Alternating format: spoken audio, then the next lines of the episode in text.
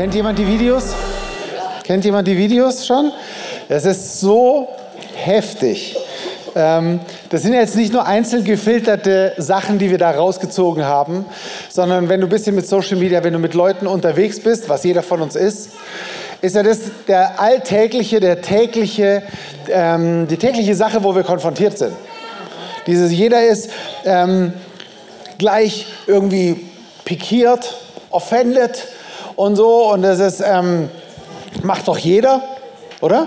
Das ist so eine richtige Kultur geworden, ähm, macht doch jeder, ähm, aber deswegen finde ich das so stark, diese Serie, ähm, ich glaube, das ist eine der wichtigsten Serien für dieses Jahr.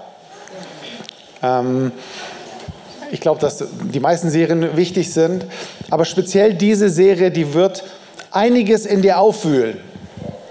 Ähm, heute, letztes Mal, vielleicht auch die nächsten Male.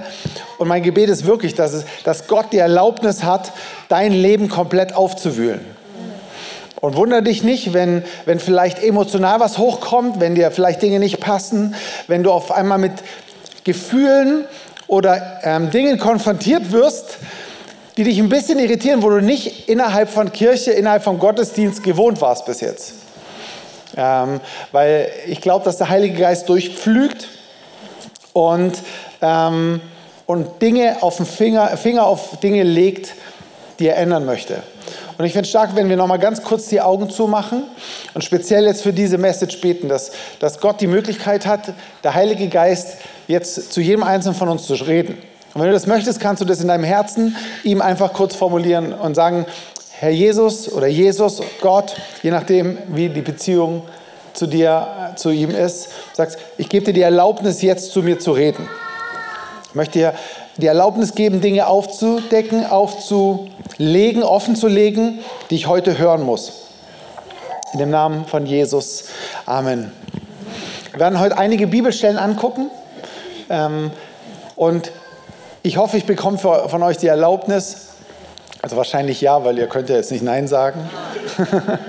ähm, auch in englische Dinge heute reinzugucken. Also wir werden heute so multisprachig ein bisschen vorgehen, weil in anderen Sprachen, oder jede Sprache ist ja begrenzt. Jede Sprache hat eine gewisse Ausdrucksform, einen gewissen Background.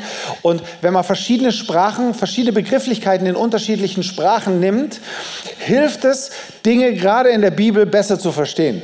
So was damit gemeint ist. Weil bestimmte Wörter sind immer assoziiert bei jedem Einzelnen von uns und aber auch in Kulturen, in Gesellschaften, die sind belegt und deswegen fällt es manchmal schwer, uns Dinge zu ergreifen, die die Bibel an bestimmten Stellen meint. Okay? Deswegen werden wir uns heute einige Sachen angucken. Und ähm, ja, wir starten mit Matthäus 13, 55. Ist das nicht der Sohn des Baumeisters. So, wir sind hier gerade in Nazareth. Jesus ist von seinem Dienst das erste Mal wieder auf Heimaturlaub sozusagen. Und dort sind seine Geschwister, Freunde und alle, die ähm, ihn gesehen haben. Und hat jemand diese Szene in Chosen schon gesehen? Vielleicht, dann hast du es vielleicht nochmal bildlich auf, vor mir, aber ist das nicht der Sohn des Baumeisters? Ist nicht Maria seine Mutter? Und sind nicht Jakobus, Josef, Simon und Judas seine Brüder? Und seine Schwestern leben doch auch noch bei uns.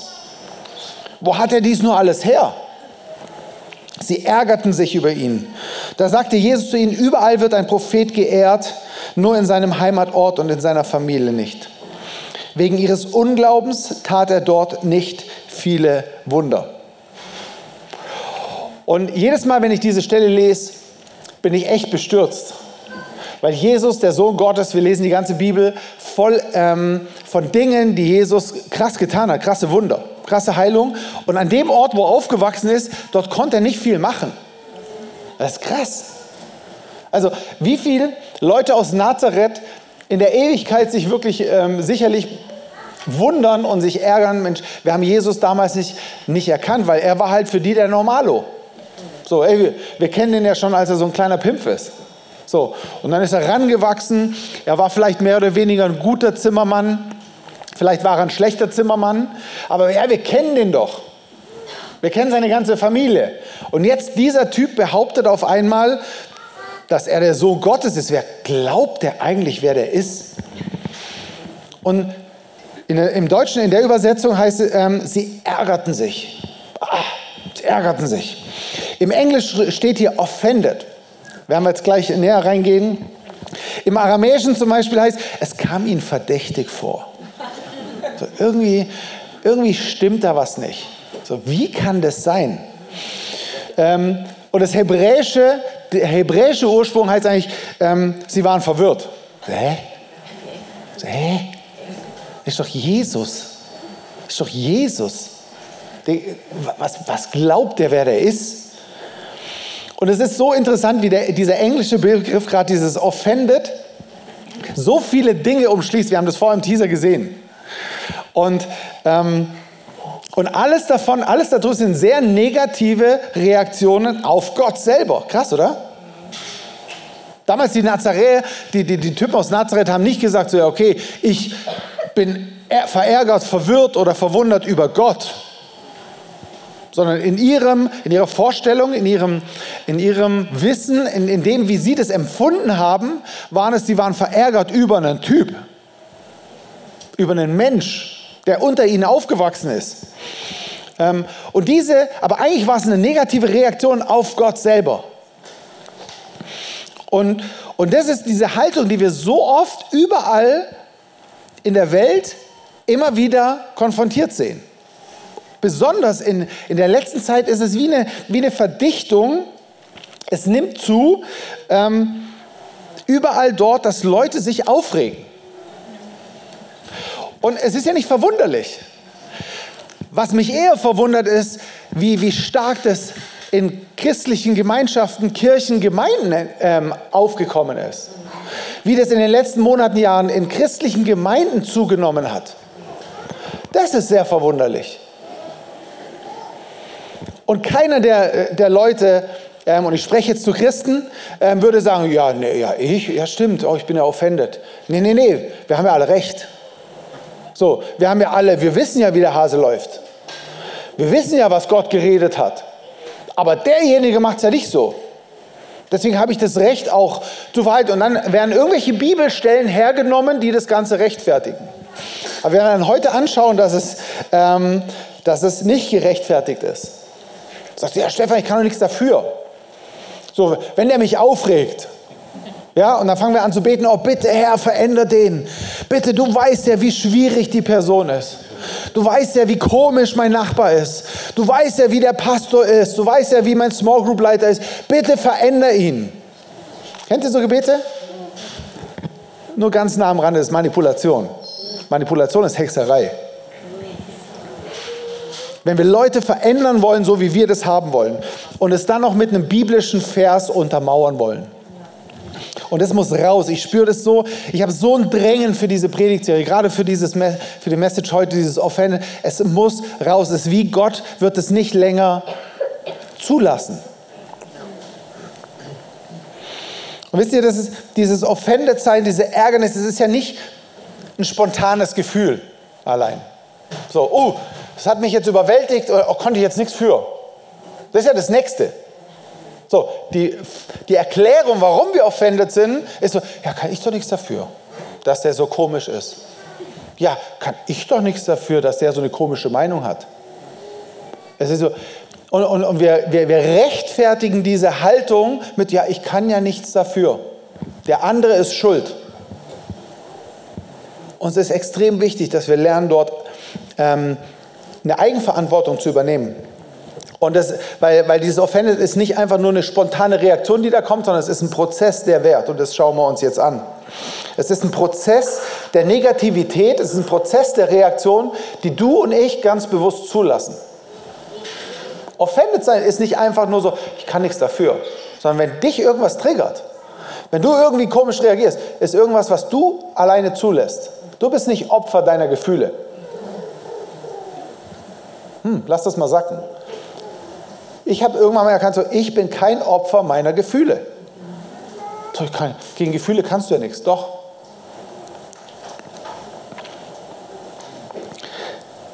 Und ich bin davon überzeugt, und das ist meine Meinung, du kannst gerne eine andere haben, aber meine Meinung ist, dass wir uns das nicht länger erlauben dürfen als Christen. Ähm, in Haltungen drin zu sein, die nicht gut sind. Wir wollen Jesus ähnlicher werden. Und wenn irgendjemand auf dieser Welt irgendein Recht gehabt hätte, offended zu sein, weil er alles richtig gemacht hat, er hat keinen Fehler gemacht, er hat nicht gesündigt und er hat die heftigsten Anfeindungen bekommen, Lügen, bis hin zum Tod, Jesus Christus. Er hätte das Recht gehabt und was hat er gemacht? Er schwieg. Er hat nichts dazu gesagt. Er, der das einzigste Recht gehabt hat. Ich habe neulich ein Zitat gelesen, ähm, auf dem Englischen, ich versuche es in Deutsche zu übersetzen. Ähm, diese Frage, warum passieren guten Menschen so viel schlechte Dinge? Und das ist eine Frage, die im Raum steht. So, und die Antwort war, im Englischen ist es ein bisschen kürzer, aber ich erkläre es, sagt, das einzige Mal, wo das passiert ist auf der Welt, war damals. Und derjenige hat es freiwillig gemacht. Die Rede ist von Jesus. Das einzigste Mal, wo jemand Gutes, einem guten Menschen, was Böses passiert ist, war bei Jesus und er hat freiwillig sich hingegeben. Deswegen ist der Titel, ich habe ich hab Paus im Office gefragt, wie offended endet. Ich wollte es eigentlich nennen, komm mal klar auf dein Leben, aber wie offended endet. Ich bin davon überzeugt, dass Offended sein der Ursprung aller Zwiespaltung ist, aller Trennung, alles das, wo, wo, wo, ähm, wo wir als Christen auseinandergetrieben werden. Und das ist letztendlich das Ziel von jeder dämonischen Macht, vom Teufel selber, Christen auseinanderzubringen, weil Einheit, da steckt die Kraft drin. Die Bibel ist da voll davon. Aber überall, wo Spaltung ist, dort geht die Einheit, die Kraft, die Power ähm, und die Liebe verloren. Deswegen wird, wird der Feind jede dämonische Macht alles tun, um uns auseinanderzubringen. Und Offended ist, ist meiner Ansicht nach eine der ersten, ähm, der, der Wurzeln daraus. Es ist absolut todbringend. Und warum wir darüber sprechen, warum wir Dinge auffühlen, warum wir da so scharf sind, ist, weil es, es muss raus aus dem Leben, weil es dich tötet, dich abtötet. Es tötet deine Beziehungen, es tötet dein Glauben, es tötet alles ab in dir. Es gibt nichts Positives dran, nichts. Und deswegen muss es absolut raus. Und deswegen scharf ich da jetzt, gehe ich da jetzt so scharf rein. So, wenn du jetzt neu beim Glauben bist, vielleicht noch gar nicht beim Glauben und du denkst, ho, ho, ho, ho, jetzt, unter der Predigt habe ich mir heute was anderes vorgestellt. Ich, ich brauche eigentlich Ermutigung. Es ist gut, es ist ernst. Gott gibt auch Welpenschutz. ja? Das ist, ähm, er fordert nicht gleich von Anfang an ähm, von uns Dinge, aber genauso wie ich mit meinem zehnjährigen Sohn anders umgehe wie mit meiner 16-jährigen Tochter. Und wenn du Kinder hast, weißt du das, wie du mit Kindern umgehst. Die ganzen jungen Eltern, die gehen mit den Babys dahin anders um, wie die Eltern, die schon 18, 19 oder ganz erwachsene oder erwachsene Kinder haben. Und genauso wie schräg es wäre, wenn Neugeborenes dazu gefordert wird, so, du musst jetzt essen. Und du musst alleine laufen und dich alleine umziehen. Wäre genauso komisch, wie wenn ich meiner 16-jährigen Tochter, der Alicia, sagen würde, ey komm, ich helfe dir noch die Hose anzuziehen. Und hier komm, ich fütter dir noch ein bisschen Brei. So, manchmal, der Max hat vor ein paar Jahren noch gesagt, so, er, will, er will immer Toast essen. Und am besten ohne Rand. So, weil es so schön weich ist. So, das, das, das Brot ist so hart. Sag ich, wenn das mein 97-jähriger Opa sagt. Und ich musste ihm beibringen und sagen, hey, du musst, musst lernen, Brot zu essen, damit dein Gebiss, deine Zähne und so sich weiterentwickeln können. Und du kannst nicht einfach immer Brei essen. Und es hat ihm nicht gepasst. Und es hat ihm nicht geschmeckt. Aber er musste es lernen. Und genauso geht Gott mit uns um, je nachdem, in welchem Reife-Level wir gerade sind. Und wenn du neu beim Glauben bist, dann lehn dich zurück, nimm das auf, frag den Heiligen Geist, ähm, was du hören willst. Aber wenn du schon lange beim Glauben bist, dann spreche ich jetzt zu dir. Du musst es lernen. Und die Zeiten, wo so, ja, ja, aber Gott, äh, sind vorbei. Du musst lernen, was du weißt, anzuwenden. Weil ich glaube, wir kommen in eine Season in diesem Jahr und in den nächsten Jahren, ähm, wo wir anwenden müssen, was wir wissen. weil Gott uns ernst nimmt.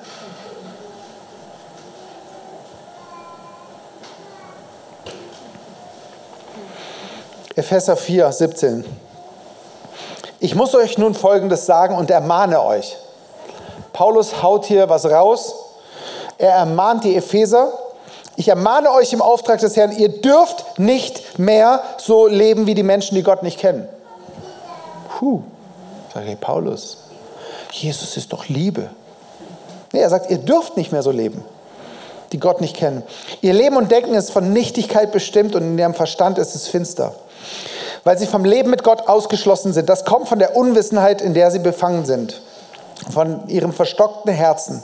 Sie sind in ihrem Gewissen abgestumpft und haben sich ungezügelten Lüsten hingegeben, sind unersättlich in sexueller Unmoral und Habgier. Aber ihr habt gelernt, dass ihr so etwas mit Christus, dass sowas mit Christus nichts zu tun hat. Ihr habt von ihm gehört und auch verstanden, was in Jesus Wirklichkeit ist. Dass ihr in Hinsicht auf euer früheres Leben den alten Menschen abgelegt habt denn der richtet sich in Verblendung und Begierden zugrunde. Ihr dagegen werdet im Geist und im Denken erneuert. Ja, da ihr ja den neuen Menschen angezogen habt, den Gott nach seinem Bild erschuf und der von wirklicher Gerechtigkeit und Heiligkeit bestimmt ist. Paulus haut einfach mal so aus, hey, ihr dürft nicht mehr so leben. Ja, aber warum nicht? Ja, weil ihr so nicht mehr leben dürft. Ihr habt früher so gelebt, aber jetzt dürft ihr nicht mehr. Und das ist ein Aspekt von der Bibel, den wir manchmal gerne so beiseite schieben. So, weil, weil wir, wir nehmen Gottes Liebe, Annahme, Gnade und Barmherzigkeit, um unsere Faulheit und unsere Arroganz und Ungehorsam zu rechtfertigen.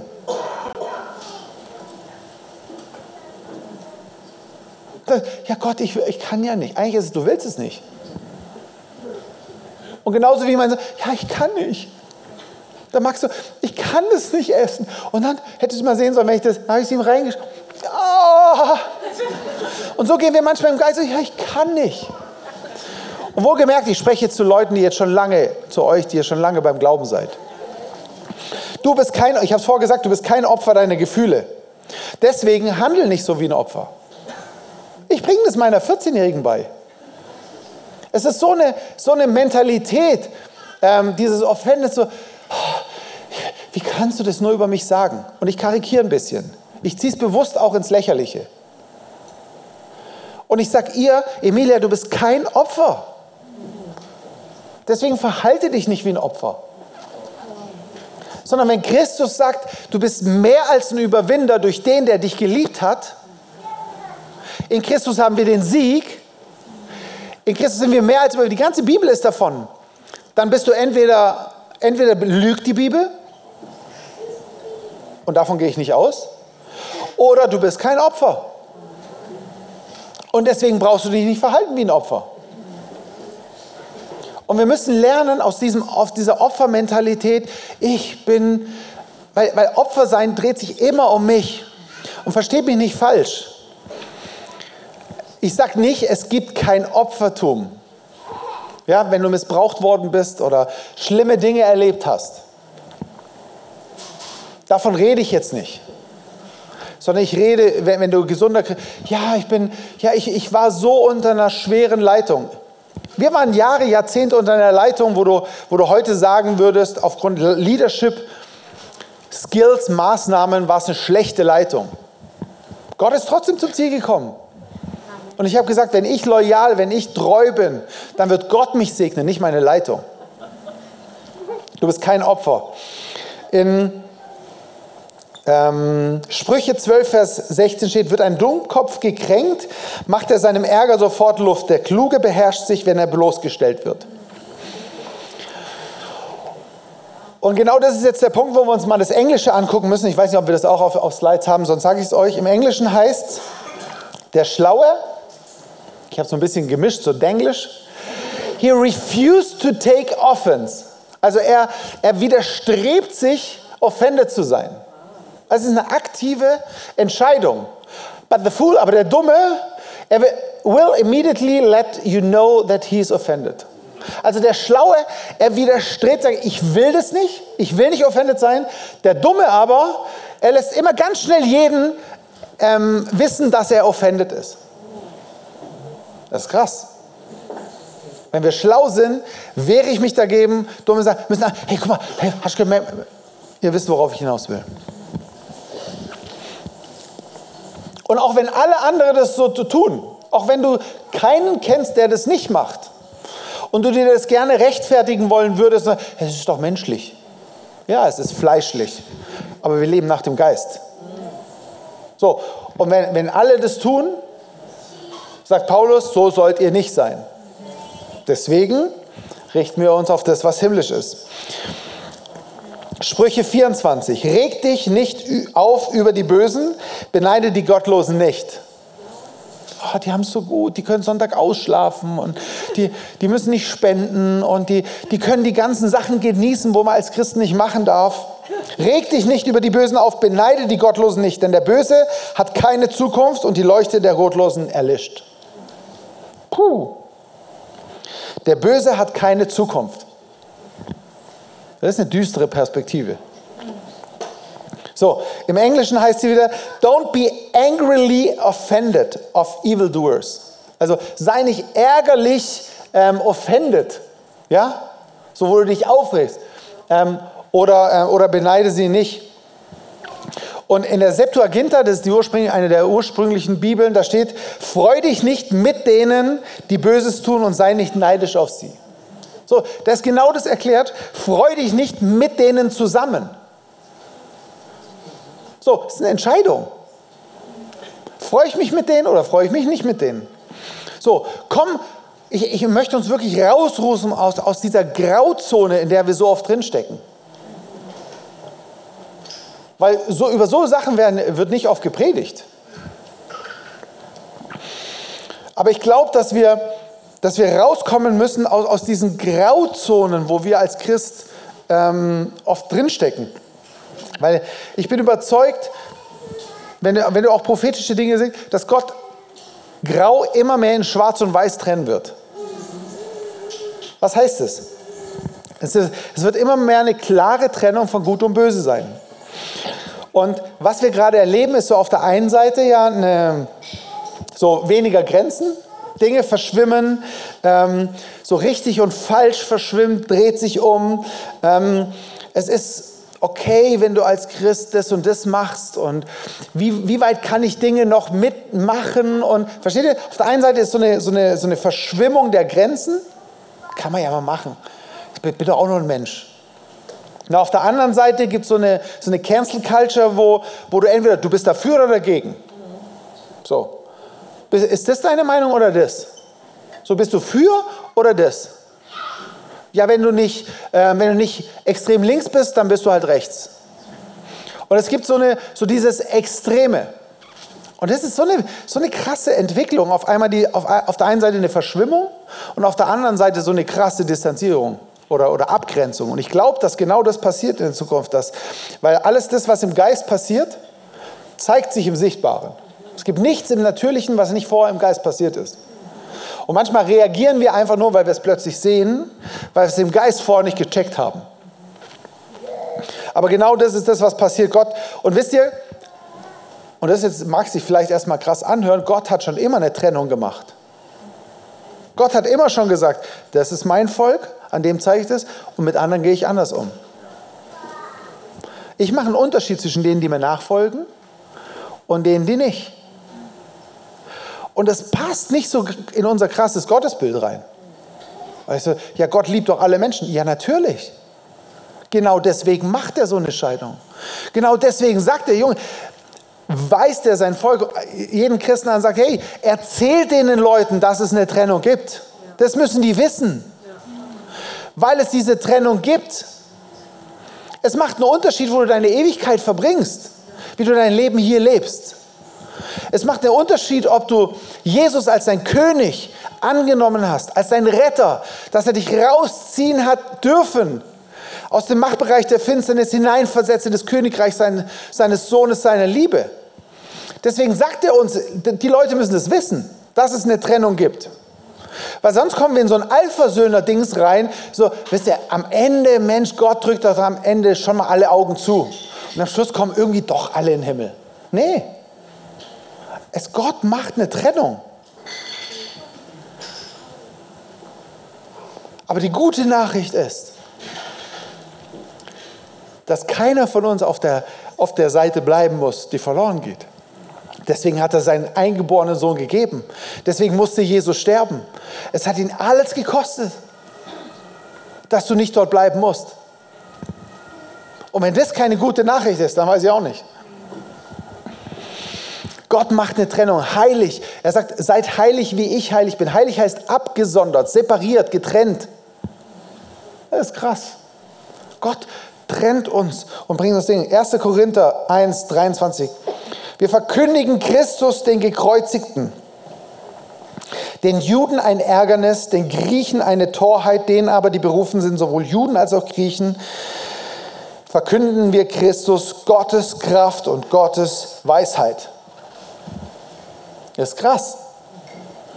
Den Juden damals, den, den Gebildeten, denen Gottes Volk eigentlich ist, es ein Ärgernis. Ah. Na, die waren offended. Den Griechen, das waren die Schlauen. Heute, wir, wir sind geprägt vom ganzen griechischen Denken in der westlichen Welt. Uns Schlauen in der westlichen Welt ist eine Dummheit. So, Gott kommt als Kind, bleibt neun Monate in einer, in einer Frau und äh, völlig unscheinbar und zieht dort rum und so. Das ist wie dumm. Als Christ, wie dumm ist es, als Christ zu leben? Das ist das, was unser natürlicher Verstand sagt. Ist doch dumm zu spenden.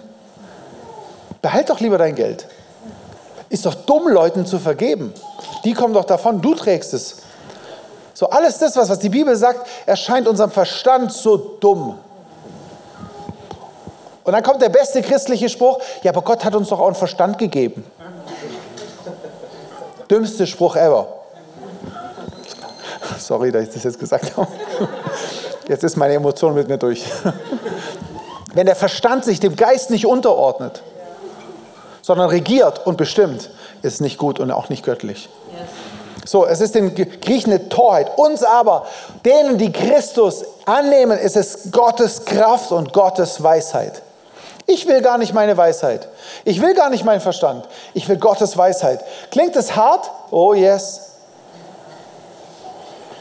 Wirst du vielleicht Probleme dafür kriegen in deinem Job, wenn du davon erzählst, in deiner Community, in deiner Nachbarschaft? Oh yes, wahrscheinlich schon.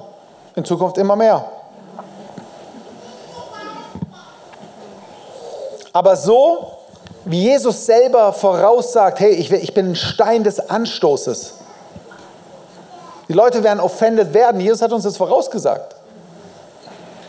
Und da werden wir als Christen immer weniger drum kommen dass unsere Botschaft, dass die Botschaft der Bibel, dass die Leute offendet.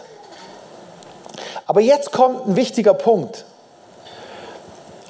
Die letzten paar Jahre, letzten drei, vier Jahre haben gezeigt, dass wir als Christen auch manchmal einfach auch blöd sind.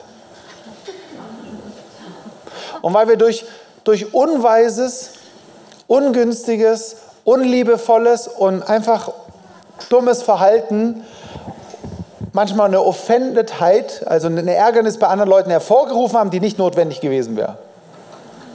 Also nur weil Leute dir gegenüber offended sind, heißt es nicht, dass du automatisch auf dem richtigen Weg bist. Ja, ich könnte euch jetzt irgendeinen Quatsch und ihr könnt euch alle verärgern. Das heißt aber nicht automatisch, dass ich auf dem richtigen Weg bin. Und das haben viele Christen gemacht, besonders in der Pandemie und sagt, ich habe jetzt die Weisheit, genau so muss man halten und ich mache absichtlich nicht das, was die, was die Regierung, ich ziehe keine Maske an. Haben Anfeindungen bekommen, ja, ich bin auf dem richtigen Weg. Nee, an manchen Stellen war es einfach nur blöd. Und mir geht es jetzt nicht darum zu sagen, das war richtig, das war falsch. Der Punkt ist, der einzige, An, äh, der einzige Punkt, wo wir Anstoß nehmen oder wo Leute Anstoß nehmen dürfen und offended sein sollen, ist, wenn es um Christus geht. Wenn es um ihn geht. Wenn es um eine Wahrheit geht, die er sagt. Und nicht irgendein Bibelvers, den du dir hingedreht hast, um deine Meinung oder deine Sache zu rechtfertigen. Und es gibt Dinge, ich überlege, ob ich die jetzt sagen soll. ich sage es für mich persönlich. Du kannst es komplett anders sehen. Aber an manchen Punkten in der Pandemie fand ich es ätzend, eine Maske anzuziehen. Und ich habe gesagt, ja wie und Maulkorb und Mund und alles, was da als Christen so denken. Hat es irgendwas getan, geändert, dass ich Christus entgegengestanden bin? Nein. Deswegen war Maske für mich, würde heute sagen, es steht nicht gegenüber der Bibel oder der Bibel entgegen. Nicht mehr singen zu dürfen, würde ich heute anders machen. Weil die Bibel sagt ganz klar, wir loben unseren Herrn, wir preisen und nichts darf uns davon abhalten. Es sind für mich zwei Beispiele. Ähm, du musst es für dich rausfinden. Du musst schauen, was, was sagte die Bibel wirklich im Gesamtheit. Könnt, könnt ihr es greifen? Haltet euch jetzt nicht gedanklich so lange an der Maske oder an dem Singen auf, okay? Wir gehen weiter. Okay? Wie sieht es zeitlich aus? Könnt ihr noch? Okay? Christus muss der Stein des Anstoßes sein in deinem Leben und in meinem Leben und nicht irgendwas anderes. Ähm, und, und nicht diese, kennt ihr dieses, ja, wer bist denn du, was bildest du dir ein, zu beurteilen zu können über mein Leben? Ich sage, ja, ich kann es nicht, sondern ich kann nur die Bibel hernehmen. So, wie können wir, wie können wir das wie können wir dem entgegen sein? Wie können wir weniger offended sein? Weil das ist ja der Punkt, oder? Wie einfach nur, ich darf nicht mehr offended sein, das ist das eine, aber wie kann ich es jetzt praktisch machen? Und ich habe euch keinen Fünf-Punkte-Plan oder äh, irgendwie ein paar Stichworte, ein paar Nuggets, wo ihr jetzt sagt, so, okay, wenn ich das mache, dann, dann bin ich auf der sicheren Seite, sondern es ist eine Beziehung zu Jesus. Surprise, surprise. Du musst lernen, wie das, aber, aber ein paar Anhaltspunkte möchte ich dir mitgeben. Zum einen, wir verkündigen Christus. Das allein ist schon ein Ärgernis. Ja? Warum? Er war anders. Er war verfolgt. Er war, ihm ging es schon schlecht. So, und er sagt ja, warum soll es dem Herrn, dem Knecht anders gehen wie dem Meister? Das heißt, wenn wir Christus verkündigen, wird es automatisch ein Ärgernis geben. Aber du musst Christus verkündigen und nicht deine Meinung, nicht deine Ansicht, nicht deine Vorstellung über Christus, sondern Christus selber. Und da wachsen wir immer mehr rein. Und es wird ein Ärgernis sein, weil wenn Jesus Leute damit, ähm, wenn Leute sich über ihn aufgeregt haben, dann auch über uns. Aber er muss der Grund sein und nicht deine Meinung. Das zweite, lebe aus der Kraft Gottes, nicht aus deiner eigenen. Woran merkst du das? Wenn du immer wieder erschöpft bist, wenn du müde wirst, wenn alles dir zu viel wird, merkst du ganz schnell, du läufst aus deiner Kraft. Aber die Bibel sagt, seine Kraft ist in den Schwachen mächtig und die, die mit ihm laufen, deren Kraft erneuert sich und sie schwingen sich hoch wie Adler. Ähm, das heißt, ein Anzeichen, wenn du immer wieder müde, erschöpft, kraftlos bist, dann merkst du, dass du wahrscheinlich aus deiner Kraft läufst. Deswegen fang an, mit Jesus aus seiner Kraft zu laufen. Wie geht es? Lies die Bibel. Und das ist das, ist das was ich äh, als dritter Punkt handle nach der Weisheit Gottes und nicht nach der in der Welt. Nicht deine Erfahrung, dein Denken, ähm, auch deine, die Ratschläge, die du immer bekommst. Kennst du das, wenn, du krieg, ähm, wenn dir irgendwas passiert, wenn es dir schlecht geht, kommen ganz viele und geben dir ganz, ganz viele Ratschläge. Und da können ganz, ganz viele gute dabei sein, aber es sind auch ganz, ganz viele schlechte dabei. Und ich möchte, meistens meinen die Leute es sehr, sehr gut, weil sie dich lieben. Manche meinen es auch nicht gut. Ähm, aber wir müssen lernen, was, was sagt denn die Bibel? Und deswegen ist es so wichtig, in die Schrift reinzugucken, in die Bibel. Und ich werde immer wieder gefragt, müssen wir als Christen die Bibel lesen? Und dann sage ich, nee, musst du nicht. Musst du wirklich nicht. Wenn du aber rausfinden willst, was Gott über dich denkt, wie er dir beibringt, im Geist zu kämpfen, wenn du rausfinden willst, was er für Zusagen für dein Leben hat, wenn du rausfinden willst, was, was Gott über deine Berufung sagt, dann würde ich es dir empfehlen. Aber lies Bibel nie aus schlechtem Gewissen. Aber ich sage, wenn ich, wenn ich so leben will, wie Gott es möchte, wenn ich Jesus ähnlicher werden will, wenn ich nicht offended sein will, wenn ich das ganze andere, dann muss ich anfangen rauszufinden oder will ich rausfinden, wie geht denn das? Weil du wirst dir irgendwo immer eine Info holen. Und wenn du sie dir nicht aus der Bibel rausholst, dann wirst du sie aus dem Internet, von Social Media, von Verwandten, von Freunden, von Gesellschaft, von Politik, wirst du sie dir dort überall holen. Das merkst du ganz einfach, weil du ganz am Anfang diese Reaktion, ja, macht doch jeder. Ja, woher weißt du das? Weil du es tagtäglich in dich reinsaugst. Lies die Bibel. Wenn du rausfinden willst, was Gott für dich hat, wie du nicht offendet, wie offendet sein endet. Bei Paulus ist da sehr klar. Wir dürfen nicht mehr so leben, wie die Welt lebt. Point. Es gibt kein neues Nugget. Es gibt keinen anderen oder besseren Weg, als sich immer mehr an Jesus ranzudrängen.